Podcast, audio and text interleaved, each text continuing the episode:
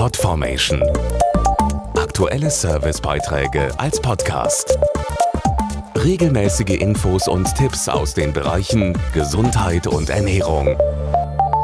Jetzt mal Fuß aufs Herz und ganz ehrlich, schenken Sie Ihren Füßen genug Aufmerksamkeit? Gerade jetzt im Sommer zeigt sich doch, dass für viele eher das Motto gilt, oben hui, unten pfui.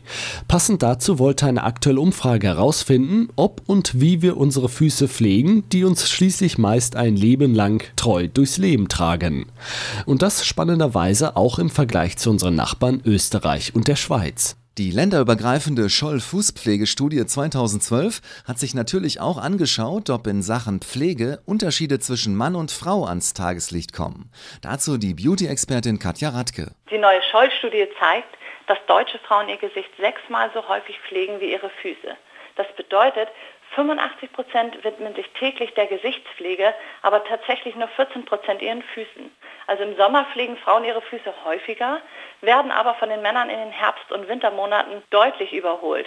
Offenbar ist den Frauen die Fußpflege nur dann wichtig, wenn jemand direkt hinschaut. Hier herrscht übrigens Einigkeit unter den Deutschen, Österreichern und Schweizern. Nachholbedarf in Sachen Fußpflege herrscht in Deutschland insbesondere unter jüngeren Menschen. Die Studie zeigt, dass ältere Menschen ihre Füße öfter pflegen und jüngere die Fußpflege nicht so ernst nehmen. So ist es zum Beispiel so, dass mehr als 65 Prozent der 14- bis 29-Jährigen sich schon mindestens einmal für ihre Füße geschämt haben. Fußpflege bedeutet für über 90 Prozent der deutschen Befragten vor allem Nagelpflege, obwohl auch das Entfernen der Hornhaut und tägliche Pflege der Haut dazugehört. Zum Beispiel so, wie es Katja Radke beschreibt. Also die Nagelpflege ist natürlich sehr wichtig, aber zur Fußpflege gehört doch noch einiges mehr. Ich empfehle Ihnen, nach einem langen Tag den Füßen ein zehnminütiges Bad zu gönnen. Das entspannt und tut gut.